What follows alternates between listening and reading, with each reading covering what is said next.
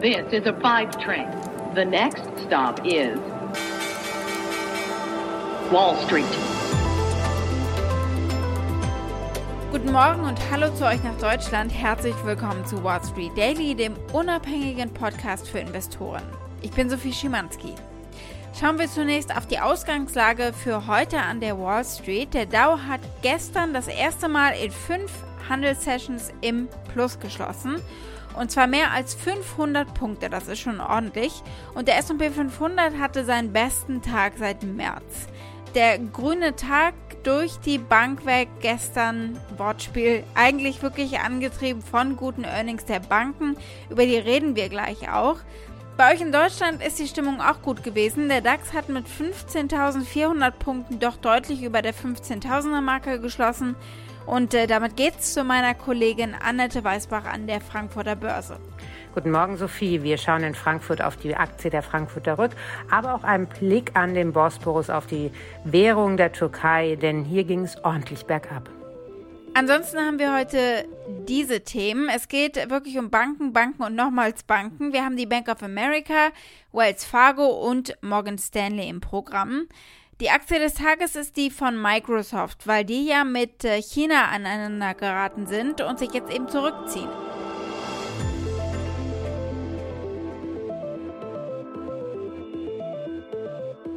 Gucken wir als erstes auf den Arbeitsmarkt und die Jobless Claims und die Quartalsergebnisse. Das hat alles für gute Stimmung gesorgt und wir schauen jetzt mal auf die Einzelheiten.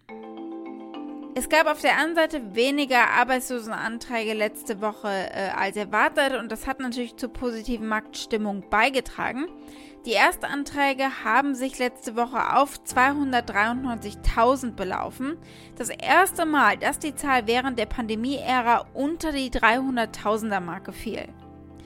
Die Berichtssaison für das dritte Quartal hat gestern auf jeden Fall eine große Rolle ebenfalls gespielt, denn mehrere große Banken und äh, Mitglieder des Dow Jones haben ihre Ergebnisse vorbörslich gemeldet und die waren sehr gut. Unter anderem waren eine ganze Reihe von Bankergebnissen dabei und die waren eigentlich äh, durch die Bank weg besser als erwartet. Wir sprechen über die Bank of America, Morgan Stanley, Citigroup und Wells Fargo und die sind äh, alle geklettert, nachdem sie die Gewinnerwartungen übertroffen haben. Die Geschichte ist eigentlich bei allen die gleiche gewesen und es ist auch keine neue. Wir kennen sie vom vergangenen Quartal. Sie konnten Kreditreserven auflösen. Im Detail sprechen wir gleich darüber. Die Banken haben diese Kreditrisikoreserven ja Anfang 2020 erhöht, als die Zukunft der Wirtschaft und auch äh, die Dauer der Pandemie ja noch sehr ungewiss waren und äh, wie schwer die dadurch verursachte Rezession sein würde. Sie haben sich damals auf reihenweise Kreditausfälle eingestellt und die kamen dann in dieser Form nicht. TV-Legende Jim Cramer sagt, diese Ergebnisse zeigen, Amerika sei viel stärker, als viele das aktuell sagen. Der Star der Show bei den Banken sei die Bank of America gewesen. Und äh, dann gibt es noch ein bisschen Verwirrung rund um die JP Morgan Aktie hier. Aber Kramer ist happy insgesamt. Die Bank of America sei eine Wachstumsaktie und äh, Wells Fargo habe mehr Aktien zurückgekauft und äh, Morgan Stanley ist vielleicht gar keine Bank, sagt er, sondern man müsse die Aktie wie die Aktie eines Vermögensverwalters sehen.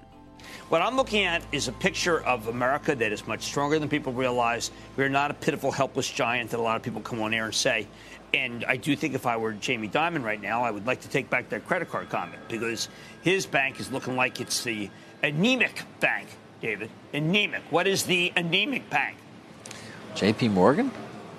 Yeah. Uh, I answered correctly. I know you Yeah. did. We, Yeah. I am blown away. City was great. Wells is a conference call because you never know what Charlie Sharp's going to say as a wild card. But he did buy back more stock than anybody thought he would. But when you look at Bank of America, it's a growth stock. And you look at Morgan Stanley, maybe it's not a bank. Maybe it's a sticky wealth management company that deserves a very different price earnings multiple. Blicken wir also als erstes auf Jim Cramers Liebling, die Bank of America, die hat die Erwartungen der Analysten übertroffen. Sie haben von Kreditreserven und von Rekordeinnahmen aus Gebühren profitiert in den Bereichen Beratung und Vermögensverwaltung. Hier mal die Zahlen. Der Gewinn des Unternehmens stieg um 58 Prozent auf 7,7 Milliarden US-Dollar. Das sind 85 Cent pro Aktie gewesen. Der Umsatz ist um 12 Prozent gestiegen auf 22,87 Milliarden US-Dollar. Und die Ergebnisse wurden eben durch eine Reservenfreigabe unterstützt in Höhe von 1,1 Milliarden US-Dollar. Und genau wie der größere Rivale JP Morgan Chase, über den haben wir diese Woche auch schon geredet, erzielte die Bank of America starke Ergebnisse in den Bereichen Investmentbanking, Vermögensverwaltung und Aktienhandel. Die Gebühren im Bereich Investmentbanking stiegen um 23% auf 2,2 Milliarden US-Dollar unterstützt durch einen Anstieg der Beratungsgebühren um 65 Prozent auf den Rekordwert von 654 Millionen US-Dollar. Analysten hatten weniger erwartet, nämlich sie hatten mit 2 Milliarden US-Dollar an Einnahmen aus dem Investmentbanking gerechnet. Blicken wir auf Wells Fargo. Die ist ja in Vergangenheit äh, immer so ein bisschen einzeln gewesen. Sie hat anders dargestanden, weil es da ja ordentlich was an Skandalen gegeben hat und über die sprechen wir auch gleich. Der Gewinn von Wells Fargo stieg im dritten Quartal um 59 Prozent äh, und auch hier haben die freigestellten Reserven eine große Rolle gespielt. Die Bank sagte, sie habe diese um 1,7 Milliarden US-Dollar reduziert, also nochmal mehr als bei der Bank of America. Die Bank erzielte einen Nettogewinn von 5,1 Milliarden US-Dollar, das sind 1,17 Dollar pro Aktie und damit haben sie die Prognosen der Analysten deutlich äh, übertroffen. Die hatten mit weniger als einem Dollar gerechnet. Charlie Scharf, der CEO, wurde vor zwei Jahren eben als CEO berufen, um den Skandal der Bank aufzuarbeiten, bei dem sie Fake-Konten angelegt und Kunden zu Unrecht Gebühren in Rechnung gestellt hatten. Und er ist jetzt der vierte CEO seit Herbst 2016, also da sieht man, da hat man mehrere Anläufe gebraucht, um da jemanden zu finden, der funktioniert in der Rolle. Die Bankenaufsichtsbehörde des Finanzministeriums verhängte eine Geldstrafe von 250 Millionen US-Dollar im Zusammenhang mit diesem Skandal, weil es ihnen nicht schnell genug vorangegangen ist, äh, Kunden zu entschädigen, die Opfer der Praktiken der Bank geworden waren. Blicken wir als nächstes auf Citigroup. Auch die haben die Erwartungen der Analysten übertroffen. Sie haben einen bereinigten Gewinn von 2 Dollar und 15 Cent pro Aktie gemeldet bei einem Umsatz von mehr als 17 Milliarden US-Dollar. Die Gewinne wurden auch hier durch die Auflösung von Rückstellungen für Kreditausfälle gesteigert in Höhe von 1,16 Milliarden US-Dollar. Besonders stark war das Umsatzwachstum in den Bereichen Investmentbanking, Aktienmärkte und Wertpapierdienstleistungen. Klar, diese Bereiche profitieren natürlich von einem volatilen Handel. Das Investmentbanking hat das zweitbeste Quartal seit einem Jahrzehnt hingelegt. Das sagte die CEO Jane Fraser in einer Telefonkonferenz mit Analysten. Der Umsatz ist um fast 40 Prozent auf 1,9 Milliarden US-Dollar gestiegen, gegenüber 1,3 Milliarden US-Dollar im Vorjahr. Und das kann Jane Fraser, die neue CEO, sich schon auch auf die Fahnen schreiben. Roger Cohen von der sehr renommierten Rechtsfirma Sullivan Cromwell, er kennt sie persönlich, sagt, sie hat natürlich jetzt viele Herausforderungen auch schon gehabt in der Pandemie, aber sie sei ja bereits federführend im Pandemie-Response-Team gewesen. Die Moderatorin hier spielt auf das Phänomen an, dass Frauen oft in schwierigen Zeiten befördert werden, wenn die Chance zu versagen höher ist. Companies tend to promote women during times of crisis. Obviously, uh, we don't really have a clear view of how the whole pandemic will play out, what it will mean for the economy. What kinds of challenges do you think Jane is looking at in front of her in order to avoid that very famous phenomenon known as the glass cliff? That's a good term. I think the fortunate part for Jane is she's been head of the COVID 19 response. I think it begins certainly and is most fundamentally a question of credit and making sure the credit is strong or as strong as it can be in the environment. Every bank has to work its way through the impact of the negative interest environment, but it really is credit. If credit stays relatively sound, there's a lot of room here. Blicken wir auf Morgan Stanley. Auch die haben am Donnerstag die Erwartungen für Gewinn und Umsatz übertroffen, äh, mit Rekordergebnissen im Investmentbanking und in der Vermögensverwaltung. Der Gewinn lag bei einem Dollar und 98 Cent pro Aktie. Der Umsatz lag bei etwas unter 15 Milliarden US-Dollar. Hier hatten Analysten 14 Milliarden US-Dollar erwartet. Umsatz und Nettogewinn stiegen gegenüber dem Vorjahr um mehr als 25 Prozent, unterstützt vor allem durch die Übernahme von E-Trade und Eaton Vance, äh, die die Vermögensverwaltungsabteilungen des Unternehmens äh, verstärkt haben. Die massive Vermögensverwaltungsabteilung des Unternehmens verzeichnete einen Umsatzsprung von 28 Prozent auf 5,94 Milliarden US-Dollar.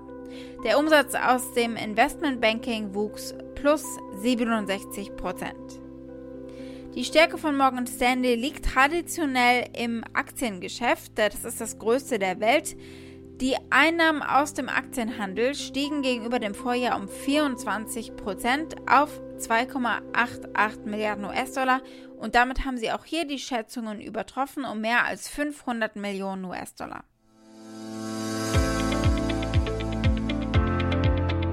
Damit gehen wir zu meiner Kollegin Annette Weißbach an der Frankfurter Börse.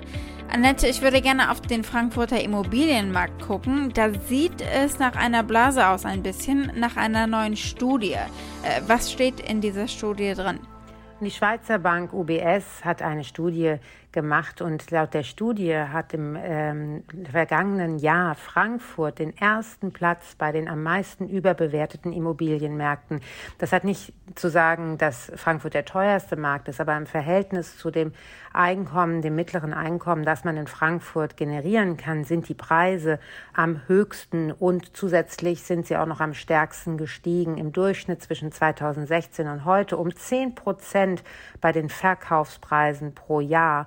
Die Mieten hingegen sind nur drei Prozent pro Jahr gestiegen. Da ist dann halt ein gehöriger Mismatch zwischen den Kaufpreisen und den Mietpreisen. Hinzu kommt natürlich, dass eventuell höhere Zinsen zu einer Preiskorrektur am Markt bis zu 35 Prozent führen könnten, so zumindest die Autoren dieser Studie. Allerdings glauben diese Autoren ebenso, dass es auch keinen Kollaps oder keine richtige Wertberichtigung geben wird, denn der Zuzug in nach Frankfurt sei weiterhin intakt bzw. relativ stabil. Es ist ja ein kleiner Markt, aber dennoch, die Preise haben sich sehr stark entwickelt in den letzten Jahren. Gucken wir als nächstes auf Hannover Rücke. Da gibt es gute Stimmung bei den Anlegern. Warum? An welcher Ankündigung hat es gelegen? Die Hannover Re oder Hannover Rück hat ihre Dividendenpolitik verändert und das ist gut angekommen. Die hatten ja Kapitalmarkttag am gestrigen Tag und wollen nun jetzt nicht mehr ein fixes Dividendenratio beibehalten, sondern ihre Dividende sukzessive erhöhen. Der Rückversicherer wurde auch von einer Investmentbank äh, hochgestuft. Das hat ebenso nochmal getrieben, was die Preisentwicklung anbelangt. Grundsätzlich sind Rückversicherer momentan eigentlich relativ gut positioniert funktioniert. Denn sie haben natürlich hohe Payouts gehabt wegen der Naturkatastrophen, aber sie konnten auch ihre Prämien genau wegen dieser Naturkatastrophen ordentlich steigern. Und das hilft nach vorne raus, was Umsatz und aber auch Gewinnentwicklung anbelangt. Und dann gucken wir noch auf eine Währung, auf die türkische Lira. Die steht auf einem Rekordtief. Und es scheint so, als sei das Eingreifen Erdogans schuld, weil er sich in die Zentralbankpolitik eingemischt hat. Äh, wie siehst du das? Die türkische Lira hat ein Rekordtief touchiert, nachdem der türkische Präsident in die Personalpolitik der offiziell unabhängigen Zentralbank eingegriffen hat. Das ist nicht das erste Mal passiert. Dieses Mal sind es drei führende Mitarbeiter aus dem Zentralbankrat ähm, und natürlich auch aus dem Geldpolitischen Komitee.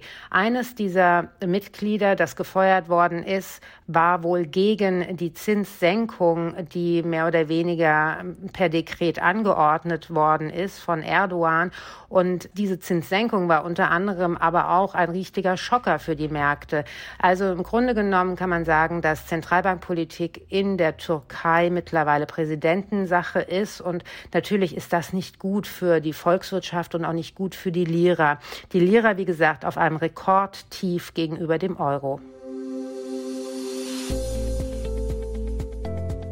Die Aktie des Tages ist die von Microsoft, denn das Unternehmen kündigte gestern an, seine lokale Version von LinkedIn in China einzustellen, weil das Land die Zensur des Internets weiter ausbaut.